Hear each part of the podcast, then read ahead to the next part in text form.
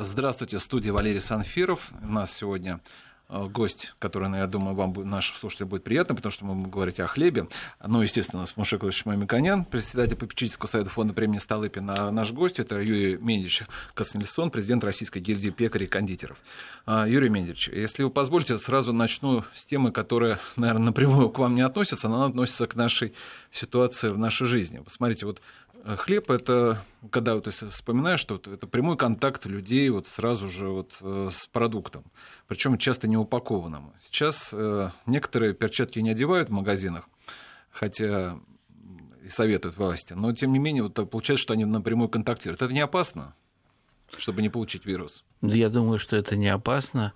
И это скорее проблема психологическая, что все должно быть упаковано, в том числе и человек должен быть упакован, и поэтому встречается упаковка с упаковкой. А, хлеб обладает свойством, которое очень важно для покупателя, это свойство называется запах. И если хлеб э, не обладает запахом, потому что он упакован, то вы лишаете покупателя очень важного а, свойства и возможности выбора. Будет ли а, покупатель рад этому? Думаю, что нет, потому что после запаха идет вкус. Вот эти два самых главных критерия. Поэтому там, где хлеб продается в супермаркетах, то, конечно, он должен быть упакован, и на производстве его упаковывают, потому что это массовый продукт. А там, где хлеб выпекается на пекарнях и тут же продается, да, через торговые точки, через булочные, то он упаковывается, когда покуп... Э, продавец в перчатках берет эту продукцию, кладет в пакет и передает ее покупателю. Да, хорошо, что эту поправку вы внесли, что мы все-таки разделяем э, каналы сбыта. Есть э, крупнотоннажное производство, заводское производство, логистика, доставка крупные центры э, продаж, и там э, должны быть другие э, способы Совершенно контакта верно. продукта. И поэтому, когда мы говорим о запахе, это в конце концов не означает, что в магазине человек сегодня э, нюхает хлеб, и даже мы можем позволить ему надкусить. Правильно? Это ну, поэтому разные отрасли. Ну вы посмотрите, ритейл да. у себя везде завел пекарни.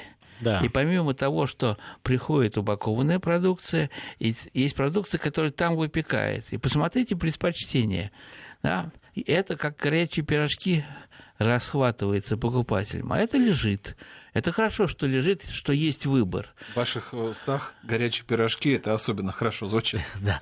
Ну, э, совмещение э, индустриального производства и э, такого частного или мини-производства или винтажного производства, как разные свойства, крафтовое производство, это всегда хорошо, когда есть такая возможность. У меня э, несколько вопросов э, к вам, как опытному человеку в этой сфере. И есть э, стереотипы, которые складываются очень часто, они обсуждаются, выходят какие-то рекламные ролики. Вот э, производство хлеба. Дрожжи и не дрожжи. Очень часто рекламируют, что этот хлеб не содержит дрожжей, как будто дрожжи это плохо.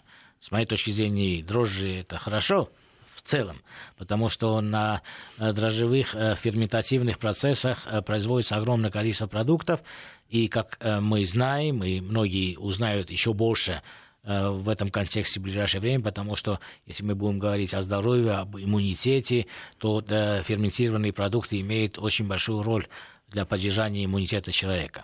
Вот э, как оценить э, правильность тезиса вот это бездрожжевой хлеб, это дрожжевой хлеб, и вообще э, что это означает, что если добавляют специальные дрожжи, то разве это ухудшение продукта? Почему рекламируют, что вот мой хлеб не содержит дрожжей? Ну что тогда он содержит? Вот можно научное обоснование дать? Ну, это не столько научное обоснование, сколь а, развенчание мифа или некого лукавства – когда говорят или пишут э, бездрожжевой хлеб, то правильнее э, называть это хлеб без использования хлебопекарных дрожжей. Именно хлебопекарных, потому что дрожжей бесчисленное количество видов, а применяются они в самых разных отраслях пищевых и не только пищевых, а хлебопекарным дрожжам не так много, всего лишь наверное, два с половиной века, да, и их специально вывели и применили для того, чтобы разрыхлить а, тесто, для того, чтобы тесто подымалось, чтобы хлеб был пышный, а, чтобы хлеб был вкусный. И это можно сделать и другими способами. Вот другими способами это делают, скажем, на заквасках тех или иных, или на специальных а, разрыхлителях можно создать такую структуру. Но дрожжи еще придают определенный аромат и вкус изделию. И поэтому дрожжи очень распространены во всем мире, а в хлебопечении потребление дрожжей только увеличивается. У нас а, в стране построен крупнейший в Европе, в Липецкой области, огромный дрожжевой завод, который работает на отечественном сырье, и у нас теперь есть прекрасные отечественные дрожжи. А, дрожжи позволяют обеспечить хлебом в условиях, когда, э, собственно, производство, скажем, далеко от индустриальных центров, есть сухие инстантные дрожжи, самые разнообразные, и дрожжи э, практически все погибают при выпечке. То есть... Да, при термообработке он заканчивает свою э, деятельность. Совершенно они, да. они это научный термин, инактивируются, и они погибают. То есть они выполнили свою роль, да, да, и умерли, и превратились... Ну, нужно сказать, чтобы да, население понимало, что это не какие-то синтетические инстанции, которые вносят в тесто. Это э, природно созданные микроорганизмы, которые э, 200 э, лет тому назад культивировали, их отсортировали, которые больше подходят для тех или иных свойств, которые нужно для теста, для хорошего хлеба, и они из поколения в поколение, улучшаясь, дошли до наших дней. Теперь э, другой вопрос. Мы э, берем тесто, которое имеет э, дрожжи, и это хорошо. Мы знаем направленные функции, что эти дрожжи дадут э, те э, капельки, которые становятся э, э, пузырьками внутри хлеба, дает нам реалою, которая пористость, нам пористость, да. да. И э, в другом случае мы тоже тесто не используем дрожжи получим меньше пористости, меньше вкуса, или все-таки есть условия, при которых мы можем получить те же свойства. Вот как мы обходились 200 лет тому назад. Но это, это те же самые а, технологические приемы, потому что когда-то, 200 лет тому назад, технологии были трехфазные, а, когда из старого кусочка а, теста оно... Откладывался кусок для следующей выпечки, да. Потом его подкармливали, э, может быть, немножко там сахарным раствором, сахарком. Потом на нем замешивались предварительную опару, или если ржаное тесто, то это предварительную головку. Через какое-то время делали вторую стадию, а только потом делали тесто. И поэтому а, время приготовления такого хлеба было 10-12 часов как Я хотел как раз, чтобы вы объяснили суть, что когда не было индустриального э, дрожжевого производства, все то же самое культивировал э, человек, хозяйка, это было и 10 тысяч лет тому назад, как началось, наверное, хлебопечение, да, и тысячи лет тому назад, э, человек обратил внимание, что если часть старого теста положить в новое тесто, то в этом случае улучшится э, новое тесто в виде хлеба, потому что эти культуры, они э, живут вместе с человеком, они всегда есть в помещении, где ведется хлебопечение, да, если мы какую-то часть этого оставляем и даем им углеводы или там в каких-то растворах мы содержим, то они Э, становится, их больше становится, их жизнеспособность больше. И, в принципе, то, что это перешло потом в индустриальное производство дрожжей, использование дрожжей, улучшителей в тесте, это не является неким синтетическим новым действием.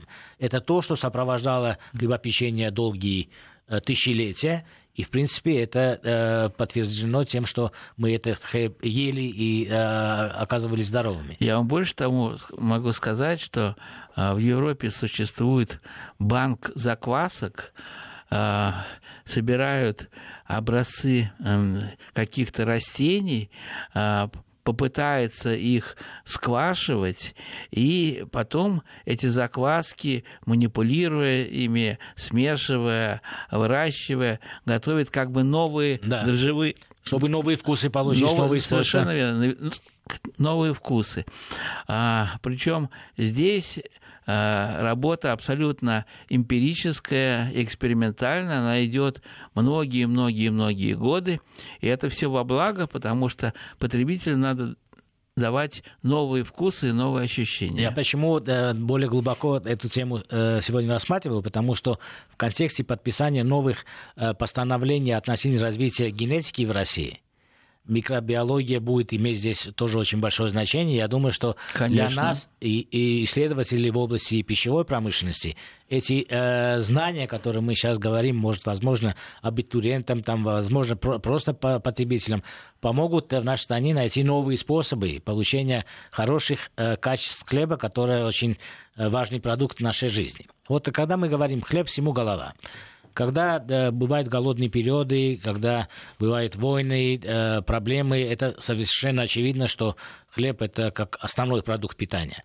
Но кроме этого, сейчас много диет, много модных течений, когда уменьшают э, потребление хлеба, потому что там содержится много углеводов, это означает калории и так далее, и так далее. Но все-таки, э, как вы оцените, какие конкретно полезные свойства мы получаем с хлебом, которым мы не получим в том количестве с другими продуктами питания, которые сегодня потребляет современный человек. Э, можно ли э, без хлеба обойтись и в этом случае что нужно потреблять? Или, потребляя хлеб, какие конкретно микроорганизмы, э, микроэлементы, аминокислоты, витамины мы получаем? Потому что очень часто человек этого не знает и просто он привык к хлебу и не может отказаться от хлеба. А что конкретно мы получаем с хлебом? Ну, хлебе образно можно сказать, вся таблица Менделеева. То есть это универсальный продукт, который богат а, и аминокислотами, и витаминами, и а, самыми разными а, минеральными свойствами. И а, хлеб это продукт такой тысячелетней эволю... эволюции. Не зря же, когда мы смотрим, скажем, исторические книги и видим там нормы пайка там, солдата царской армии, у него э, в день один килограмм хлеба он должен был съедать. Значит, он должен был получать все, да, все. не только физическую силу, но и все полезные вещества. Если э, говорить так очень строго и примитивно, я считаю, что каждый человек должен себе позволить съесть кусочек хлеба в день.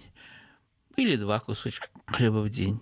За исключением тех людей, которым по медицинским, что ли, показаниям это не рекомендуется. Да, это есть непереносимость к определенным да. там элементам хлеба, да.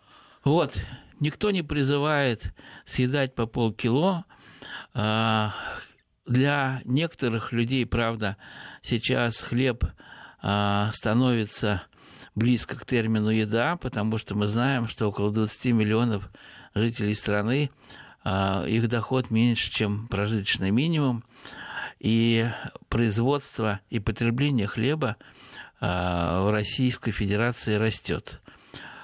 Вот. Но Растет в последние э, годы или вы э, имеете в виду 2020 год? В Он растет все последние годы.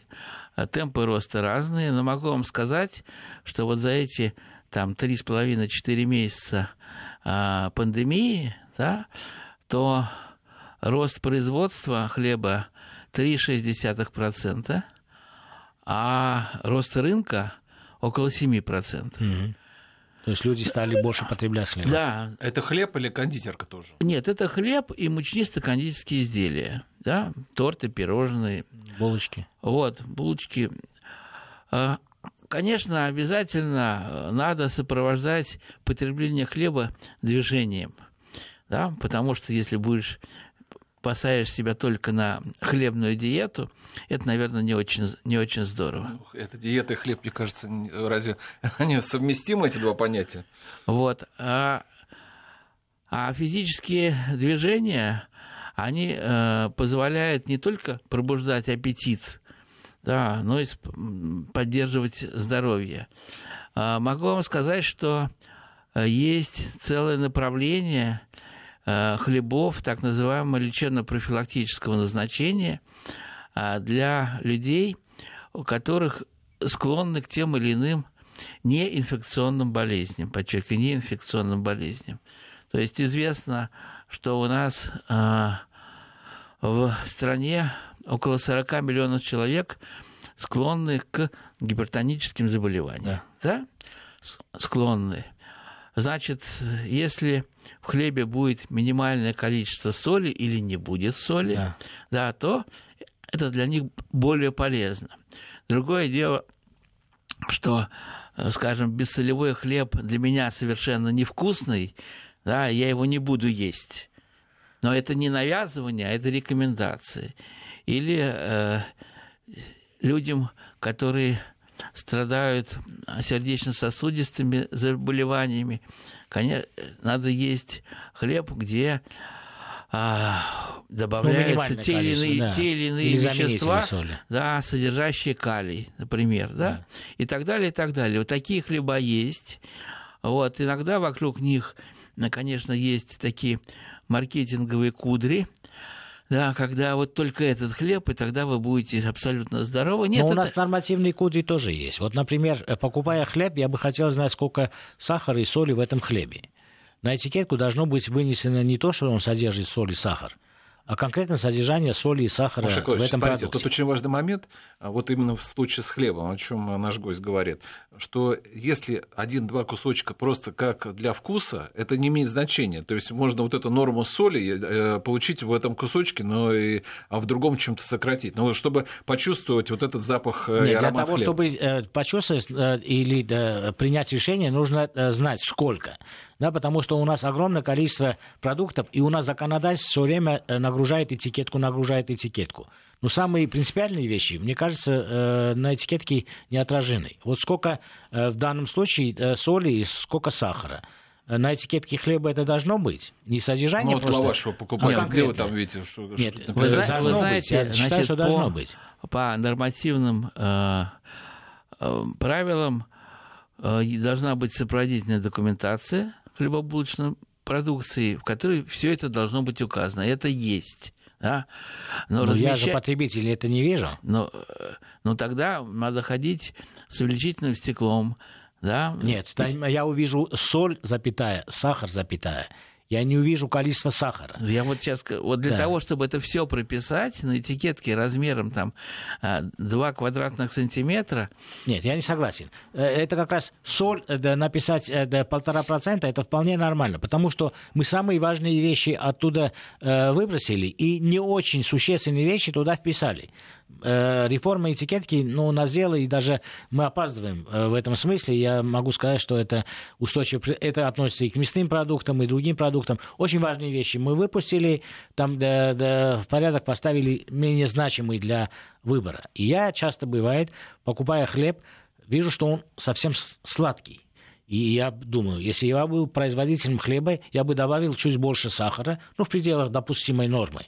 Человеку нравится сахар. То же самое я могу отнести к помидорам.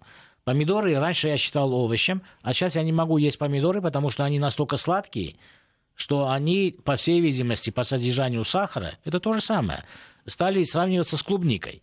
То есть э, где-то есть, наверное, предел или заданность э, э, селекции, если мы говорим об овощах, и в хлебе. Если содержание сахара там будет как булки, то я не смогу соблюдать диету, которая ну, предполагаю. Значит, а, вы купили хлеб, и вам, по вашим ощущениям, показался он сладкий, и он вам не подходит. Вы покупаете другой хлеб – только обратите внимание, что вы купили. А нельзя Ассортимент... написать, сколько сахара, чтобы я просто почитал и купил ну, один смотрите, раз ну, кому хлеб. нравится прежде всего сладкий хлеб? Это детям, да, ну, э, на тостах. Это всем это... нравится. Э, природа человека такова, что если там э, больше сахара, вы не ощущаете, что это вкус сахара. Вы ощущаете, что это очень вкусненький хлеб. Я вот в Бородинском часто ощущаю это, я люблю бородинский хлеб, я ощущаю, что производители, с моей точки зрения, стали больше использовать сахара в пределах допустимости, в пределах нормы. А вот э, другие стереотипы, которые тоже есть. Вот мы говорим улучшители, в данном случае дрожжи, да, очень часто это э, термин используют как нарицательное. вот э, у нас хлеб хороший, хороший без ничего, ну, например, говорит какой-либо пекарь или какой-либо производитель, а другой применяет какие-то улучшители.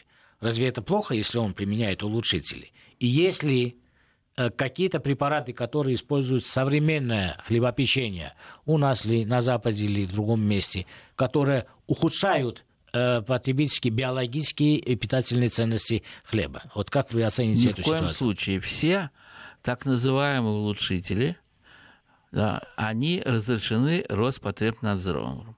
Поэтому они все безвредны. Это вот совершенно железно. Второе. То есть это недобросовестно, когда один производитель говорит, что я не применяю улучшители, а вот мои конкуренты применяют. Это- это маркетинг. не, это, это не маркетинг, это ну, недобросовестное Нет, ну, поведение, да? Ну, наверное, аж так. Но я всегда привожу такой а, традиционный пример. Есть улучшитель сухая клейковина. Когда пекарь это применяет? Это тогда, когда ему нужно улучшить хлебопекарные свойства муки, потому что он получил муку а, с невысоким содержанием клейковины, а ему нужно а, изготовить подовое изделие, не формовое, а подовое изделие. Значит, он добавляет немножко сухой клейковины, и тогда каркас хлеба становится пышным, и подъем его становится больше. Сухая клейковина, она получается из зерна, там нету ничего. Да, это из тот же ку- самый белок. из- Нужно сказать, что в терминах мы э, правильно э, разбирались. Клейковина – это белок, э, который содержит зерно. Да, совершенно это верно. не, э, с клеем никакого отношения не имеет. Нет, Клейковина нет. это самая ценная часть, белок самая ценная часть, как э, в зерне, в хлебе, так и в мясе. То, что создает да. структуру Да, хлеба. да. Структуру хлеба. Поэтому а, пекарь должен иметь огромный инструментарий возможностей а, поправить те э, недостатки, которые есть в исходном Или сырье. просто улучшить. Или потому что улучшить. больше белка Нет, потребитель или, может или- получить. или улучшить. Но есть и другой пример, когда, скажем, у меня му- мука с очень сильной клейковиной, там порядка 30, а мне нужно сделать формовое изделие. О сортности муки мы поговорим сразу после новостей, потому что очень часто есть и э, реальность, и мысль, что раньше в советский период использовали такие-то э, сортности э, зерна для производства хлеба, а сейчас ухудшили это. Вот вы Хорошо. нам разъясните, так ли это? Напомню, что у нас Мушек Мамиканян. Я еще раз представлю нашего гостя, президента Российской гильдии пекарей и кондитеров Юрия Менделевича Кацинсона. Встретимся после новостей. Мы продолжаем тему хлеба. У нас Мушек Мамиканян по-прежнему в студии. И наш гость, президент Российской гильдии пекарей и кондитеров Юрий Менделевич Кацинсон. Э, Мушек Владимирович, если позволите, я несколько вопросов от слушателей задам. Они, мы даже не объявляли номер нашего социальных сетей, чтобы можно было написать вопросы, но э, по- потоком идут. Я вот э, поэтому к нашему гостю спрошу. Вот, например, считают, диетологи предупреждают, что нельзя есть свежеиспеченный хлеб. Он несколько часов лежит желтикомом, и потом начинаются проблемы с пищеварением. Это правда или нет? Это правда. А, Лучше дать хлебу остыть а, хотя бы пару часов после выпечки, и потом его кушать, начиная с корки, потому что наибольшая температура хлеба это в середине мяки- мякиша, и корочка более вкусная. Хорошо, а горячие пирожки? А горячие пирожки, ну, наверное, тоже не очень хорошо, прямо совсем горячие, да, можно обжечь. Но подождите полчасика, они останутся мягкими и вкусными. Очень много вопросов а, про дрожжи, которые э, любят тепло. Термофильная тема. Вы э, спрашивают, что вы об этом думаете? А что значит любят тепло? Ну, это перевод такой, термофильный. Но дело в том, что а, дрожжи размножаются при положительной температуре и очень хорошо себя ведут. Вот они, говорят, не разложаются до 500 градусов, якобы существует такой миф. Нет, это миф. Все хлебопекарные дрожжи да, при температуре выше 90 градусов погибают. А хлеб запекается обычно при температуре. При температуре 180-220. Что вы думаете про турецкие дрожжи, которые в гранулах? Но это не турецкие дрожжи, это а, так называемые сушеные дрожжи. Иногда они называются инстантные дрожжи. Они могут быть и турецкого производства, и производства французского, и китайского, и немецкого. Это нужно для того, чтобы пекарь имел за, запас. Вдруг у него кончились свежие прессованные дрожжи, а они нужны. Тогда он берет щепотку вот этих сушеных дрожжей, разводит их в теплой водичке, дает им возможность подрасти и использует хлеб печенье. Был ли советский хлеб полезнее, чем нынешний? И вот я расширю вопрос, потому что это один из стереотипов, который существует во всех категориях продуктов. Конфеты советские были лучше, чем сейчас, колбаса была лучше, чем сейчас, хлеб был лучше, чем сейчас. Я помню, э, как санитарно выглядели те предприятия, о которых мы говорим, и как сегодня все это выглядит, да, и вообще с этим стереотипом не согласен. Поэтому вот ощущение э, ваше, из вашей отрасли, мог ли быть э, хлеб в Советском Союзе лучше, чем сегодня? И э, если можно аргументировать фактами, да, что было тогда лучше? Зерно было лучше? Мы удобрений, по-моему, применяли в два раза больше, чем сегодня ну и далее, да, там санитарии и так далее. Скажите, пожалуйста, ваше мнение. Значит, по поводу советского хлеба задача была у государства очень простая. Надо было обеспечить хлебом население. Обеспечить. И это не всегда получалось, потому что я еще помню, когда из Подмосковья в Москву приезжали за белыми батонами, потому что их в Подмосковье не было. Был, э, не хватало пшеничной муки. А, был очень строгий контроль на хлебозаводах, а у нас было государственное а, крупнотоннажное хлебпечение. Были заводы, которые выпускали по 100, 200, 300, 400 тонн в сутки. Да? Там были большие, мощные лаборатории, поэтому хлеб был доброкачественный, вкусный, ну и, наверное, я думаю, что и полезный, потому что а, Самое главное, чтобы не было очередей за, сказать, за Нет, хлебом. Мы говорим о э, качестве. Вот хлеб был доброкачественный, очень хороший. Теперь, если сравнить хлеб 68 -го года, 75 -го года с хлебом, который выпекается сегодня на крупнотоннажном производстве, э, что изменилось? Э, очистка воды сегодня лучше, чем было в 75 году?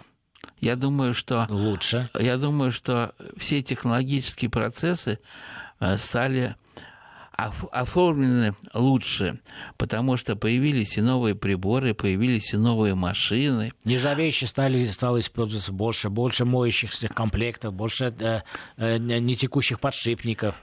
Меньше, меньше ручного труда, что тоже очень важно, человеческий фактор минимизирован. И уже на некоторых предприятиях роботы укладывают хлеб а, в контейнеры, роботы упаковывают хлеб. Специально есть кулеры, где охлаждается а, хлеб. Поэтому а, влияние человека а, очень небольшое. Это на больших производствах, и они все выходят изделия совершенно стандартные. Можно сделать такой вывод, что объективных предпосылок, которые доказательно мы можем привести, что хлеб 75 года лучше хлеба, который выпечен сегодня э, на аналогичном предприятии, типе предприятий, что он может быть лучше, практически таких нету. А я могу привести э, целый ряд аргументов, что, наверное, хлеб сегодняшний значительно лучше. Аргумент первый. Э, мы тогда для производства э, зерна применяли в два раза больше удобрений, чем сегодня. Ну, это факты. Э, да, водоочистительные системы сегодня совершенно другого качества, качества воды, которое применяется в тесте, значительно лучше. Нержавеющих деталей машин, оборудования, автоматики применяют сегодня на порядок больше. Да, конечно. Да, общая вентиляция помещений, общая санитария, стены и так далее, личная гигиена значительно выше. Поэтому предпосылки сказать, что сегодняшний хлеб лучше, значит, объективных предпосылок, это сравнить невозможно, значительно больше. И поэтому я могу сказать, что это миф, это стереотип, это могу привести в пример и другие отрасли. От молочной до мясной, кончая вот хлебопечением. Ну, Мушек, 50 лет назад мы были вот, а, моложе, только конечно... единственный аргумент, что да. Я и... с вами согласен, что наше ощущение того времени теперь ощущение по запаху. детства. Вы совершенно правильную вещь сегодня сказали, что э, запах имеет принципиальное значение. Очень часто в мясной промышленности тоже. Вот раньше мы ходили в магазин, все, потому что не было упаковки, не упаковывали продукты.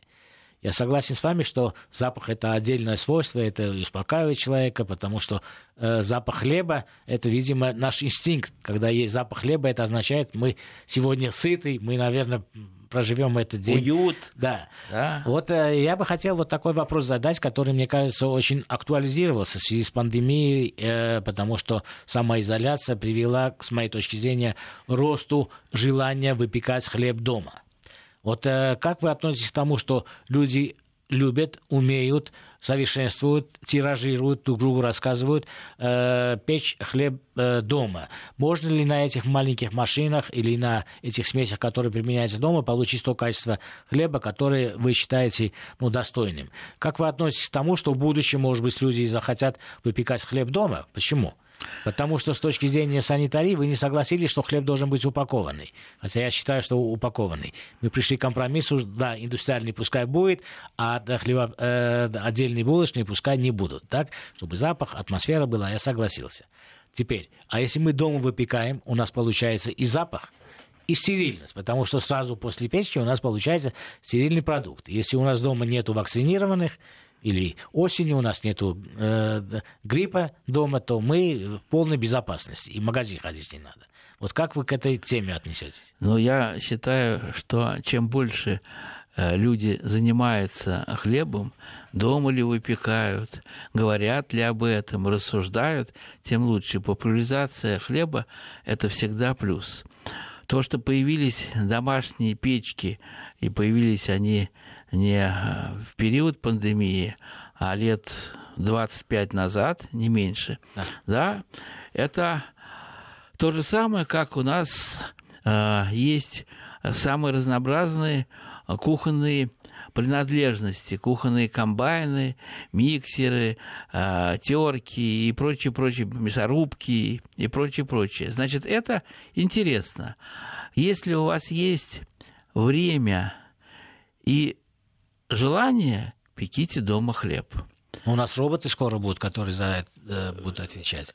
Значит... Вот интересный момент. Смотрите, а, Мушекович, если а продолжить тему, то есть действительно, как э, сказал Юрий Мендич, что э, хлебопечки-то появились у нас в начале перестройки, ну, вернее, в конце перестройки, уже там 90-е годы это был один из любимых подарков, но вот сейчас уже хлебопечки меняют э, хлеб подготовленный на 90%, который просто надо замороженный, его, в принципе, вроде бы ты тоже пекарь. Разогрел. Положил, да, разогрел. Это можно считать хлебопечением? Но это можно назвать вторичным хлебопечением, так же, как есть а, там первичное виноделие и вторичное виноделие. Да, когда вы из а, большого количества виноматериалов, потом купажируете и разливаете там, там вино. Да, но, но, сказать, но это не очень хорошо, на, качество, на самом нет, деле. Вы на качество в данном случае не можете э, влиять, потому что на качество влияет тесто. Это вы, вы прямо да, да. сняли это с моего языка. Естественно, вы получили то, что вы получили. Теперь вы, конечно, можете это испортить, да, если вы не соблюдаете режим дефростации и, и выпечки. Вот. Но вы не можете это э, поправить по своему вкусу, скажем так. Но я думаю, что э, эпоха замороженных полуфабрикатов, она же э, началась еще перед Второй мировой войной, потому что э, нужно было рассматривать схемы, как обеспечить население и армию при разных условиях, при разных ситуациях. И в мире а, выпечка из замороженных полуфабрикатов это где-то 10-12%, не более того. Все-таки люди хотят получить полноценный, полноценный хлеб. Ну и кроме того, еще а, для а, крупной буханки 800 э, и более грамм, а, замороженные полуфабрикаты не работают, потому что вы не получите того качества, таких свойств. А зачем хлеба. нам буханка 800 грамм? Вот это э, очень принципиальный вопрос. Во-первых, вы сказали, и я с вами согласен, что кошка вкуснее всего. Теперь, э, для того, чтобы меньше было отходов, это в любом производстве любой категории продуктов, основная идея уменьшения порций для того, чтобы мы сели, если захочется открыть новую или взять еще новую порцию. Почему в будущем мы должны иметь буханку 600-800 или 2 килограмма, когда наоборот, я бы предпочел, чтобы э, хлеб был все меньше, меньше, меньше, корки у меня будет больше, хлеб будет, например, 100 э, грамм, мы вдвоем с вами сели по 100 грамм, если нам хочется еще по 100, мы э, берем э, вторую бух, буханку. Если вы говорите Почему? еще по 100, я думал как да. раз об о другом. Не, ну да, да, может и закусывать. Нет, э, почему вот мы не видим, что в будущем, скорее всего, размеры хлеба будут уменьш... уменьшены? Возникает Э, улучшение родить качества, кошки больше и отходов меньше. Это очень важно, потому что мы теряем больше 20% хлеба. Вот сколько мы добра с природы взяли, это будет мой каверзный вопрос по экологии в будущем к вам, да? Мы э, после этого испортили и выбросили, или отдали в лучшем случае на корм птицам или э, скоту. Это очень важный вопрос. Вот уменьшение порции, уменьшение батона, мне кажется, является цивилизованным ответом на бесхозяйственную деятельность, э, которая образовалась из-за низкой стоимости для многих слоев общества э, хлеба. Очень многие не э, жалеют хлеб, не берегут хлеб как святое и могут выбросить хлеб. Вы не считаете, что уменьшение батона является правильной э, тенденцией? Я считаю, что все, что хорошо для потребителя, за что он с удовольствием платит деньги, это должно быть. А, когда-то у нас не было в продаже нарезанного хлеба. Да. Да?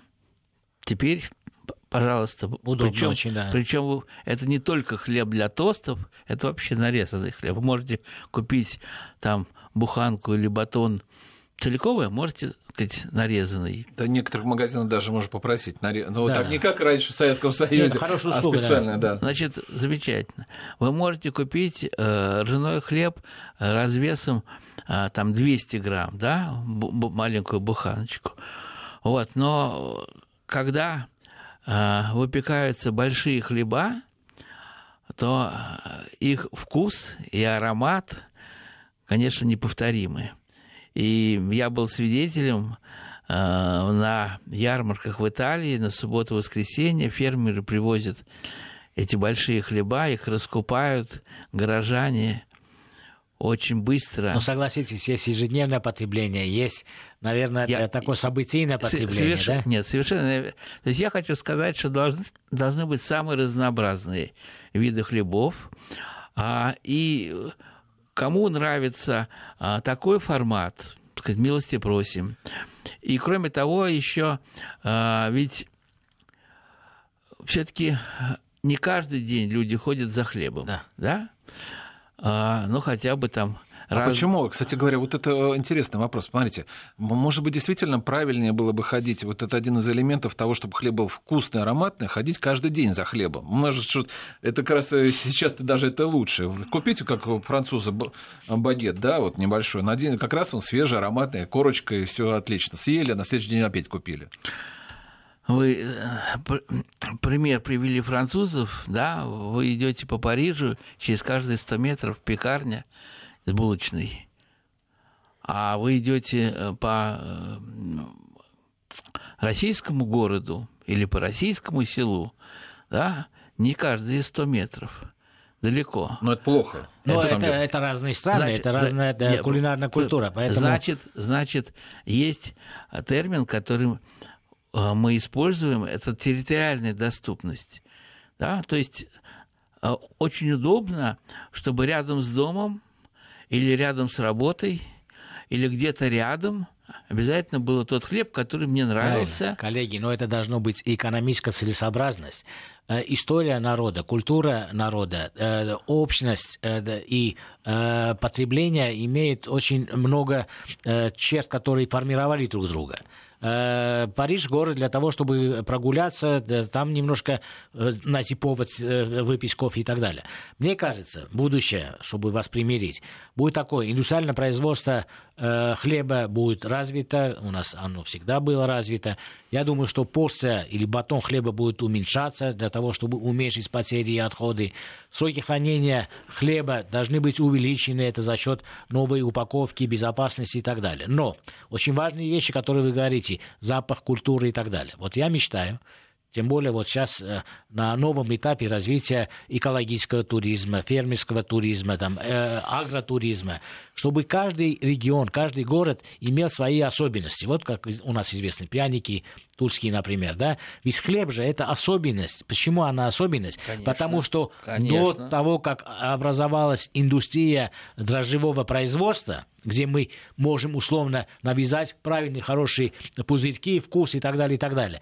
Каждая область, исходя из микроклимата, в этом регионе, от количества влаги, от э, сыра, который там или иначе, происходит отдельный микроорганизм, вкусы микроорганизмов. Даже в деревне в, одном, в одной печи э, выпекает хлеб будет другого вкуса, в другой печи другого вкуса. Это не от печи, это От от, человека. микроорганизмов, От да, человека которые зависит. именно... Поэтому это было бы э, разнообразие в данном случае, было бы, конечно, великолепно. Но оно будет носить скорее э, культурный характер, не обычного, не ежедневного спроса. Потому что современный индустриальный человек маловероятно, Маша что а будет каждый смотрите, день ходить в магазин. У нас есть наш хороший друг из пищевого, бывшего пищевого института. Может быть, как раз вот именно к этому готовить, чтобы такие маленькие производства. Может, действительно тему отдельно мы сделаем. Да, да, Вот это, мне кажется, интересно. А И я как вот, раз Маша э, с очень много вопросов это- к нашему гостю, я обязан их задать, Да, потому что, конечно. смотрите, я тему вот перечитал, вот очень много было вопросов по поводу плесени. Я, чтобы сократить, если вы меня что не, не так, поправьте, э, Юрий Меньевич. Смотрите, вот плесень появляется, это из-за того, что не выдержан был хлеб э, на производстве, где его сделали, и его сразу упаковали, э, условно говоря, в пакет на 3 часа там нужно, если не ошибаюсь, чтобы он остыл. И поэтому вот как раз уже на следующий день появляется плесень. Это так или что-то еще какие-то Это причины? так. Не, это, может быть совсем и, и, э, по-другому. Я Не, скажу ну- так. Может быть, вели- великолепно э, выпекли хлеб, но грязными руками взяли и принесли э, в комнату, где плесень уже с подвала есть. И Ну, поэтому конечно. она заражается. Поэтому это бывает э, контаминация. Это когда соседние продукты или соседняя стена уже заражена, э, хлеб отравляется. Или если в хлебе остается больше влаги. Ну, и в этом случае она быстрее Ну, то будет есть реагировать. главное, чтобы вот хлеб, он немножко подышал, да, вот эти три часа. Он должен остыть. Подсушиться. Он должен Скорее. остыть. Маша Яковлевич, вопрос вот э, вы э, хотели задать, я знаю, чё, что полезнее, черный или белый? Это дело вкуса. Это абсолютно дело вкуса. Я могу сказать, что серый Я- хлеб вкус- э, лучше. Вот, Почему? э, дело вкуса. Я не очень люблю так называемые хлеба прибалтийские, рижские, да, такие кисловатые. Вот, да. А э, ржаной хлеб или ржано-пшеничный очень люблю. Нет, вопрос же звучит. Э, Больше, не чем то, что вам пшеничный. нравится. Это вопрос э, вкуса, я согласен. Вопрос звучит, э, что более полезно. Речь идет о функциональных свойствах хлеба. Исходя из этого, мы должны, наверное, предположить, что мы, потребляя хлеб, имеем белки, да, Э, если больше белка, это э, больше э, биологических полезных свойств мы получаем. И, по всей видимости, если есть там растительные волокна, то в этом случае биологическая ценность этого хлеба на чуточку больше. В этом случае можно сказать, что белый хлеб вкусный, хороший, если вы хотите, пожалуйста, ешьте. Но если э, хлеб из э, необработанной, не ошлифованной э, зерна, то это получается по функциональности чуть лучше, потому что врачи все время нам говорят пищевые волокна, пищевые волокна, пищевые волокна. Поэтому в сером хлебе пищевых волокон чуть больше. Поэтому, если мы говорим дело вкуса, это да, вы выбираете по вкусу. Если мы говорим о полезности, мы должны выбрать хлеб, который сделан максимально близко к натуральному зерну. Если с еще- моей точки да, зрения. Можно еще у нас Сейчас, очень... сейчас я добавлю. Да. Очень важно, что вы положите на хлеб. Да, это важно. Но это уже второй вопрос. Э, ну, а смотрите, вот, э, кстати говоря, про экологию наши слушатели говорят, что раньше в Советском Союзе была лучшая экология, и поэтому хлеб был полезнее. Я хочу сказать, что после усоли сибирского, что мы увидели ртуть и все остальное, как у нас химия использовалась, гербициды и так далее, Не, экология что сейчас тогда- лучше, да, сейчас да. гораздо лучше, нежели чем было. В этом плане я могу поспорить. Но вот еще один вопрос, который тоже нельзя задать, что у нас достаточно такой консервативный вариант это хлебопечение. Вот сейчас хорошо, что сократилось количество рабочего труда, но вот э, форма изменится? Или будет тоже батоны круглые, или что-то еще? Или вот Формы, формы самые разнообразные. вы как думаете, какая вот самая будет популярная в ближайшее время? А Я только, расскажу, только форм для выпечки более тысячи видов. Это исторически сложилось. Э, Мы говорим о проекции будущего. Нет, вот Проекция будущего. Если представить, что молодые люди, которые будут смотреть от иррационального, не от иррационального, я думаю, что индустриально будет развиваться своим путем. А вот то, что э, местная, каждая область может гордиться своим хлебом, там могут быть разные формы. Отвечая на да, вопрос Валерия, я бы сказал, что будут э, прямоугольные или квадратные формы. Почему? Их легче резать на порции, их легче выпекать, корки получается больше, потому что в круге меньше площади на единицу э, веса. Поэтому я думаю, что э, батон маленький, э, прямоугольный будет более популярный в будущем в индустриальном производстве. Юрий Бенич, я, вы поняли уже, что мы сейчас заканчиваем, что да. мы все не договорим, поэтому надо Давайте еще... о сортности зерна да, поговорить. Но мы уже не успеем. Да. Я, но единственный вопрос, который мне тоже, кстати, интересно, что вот э, спрашивают люди, что вот, э, у дрожжи погибает в мякише, потому что там, э, когда меряют, то 70 градусов, а вроде бы не должны они еще не уничтожаются, нет? Не погибают. Нет, ну э, выпечка происходит при температуре 180-220 а градусов. внутри, если... Но внутри поменьше немножко. Ну, тоже, но погибает но, дрожжи, да? Все абсолютно погибают. Что же, я, мы должны закончить, но в данном случае, но тема очень интересная. И вопрос... даже если не погибает, э, погибает, ничего плохого нету. Мы кефир едим. Я благодарю президента Российской гильдии пекарей и кондитеров э, Юрия Медведевича Конституционно, Мушека Мамиканяна, председателя попечительского совета фонда премии Столыпина за программу. Что интересна была тема, мы ее продолжим. Программа Валерий Санфиров. Всего вам доброго, до свидания. Спасибо.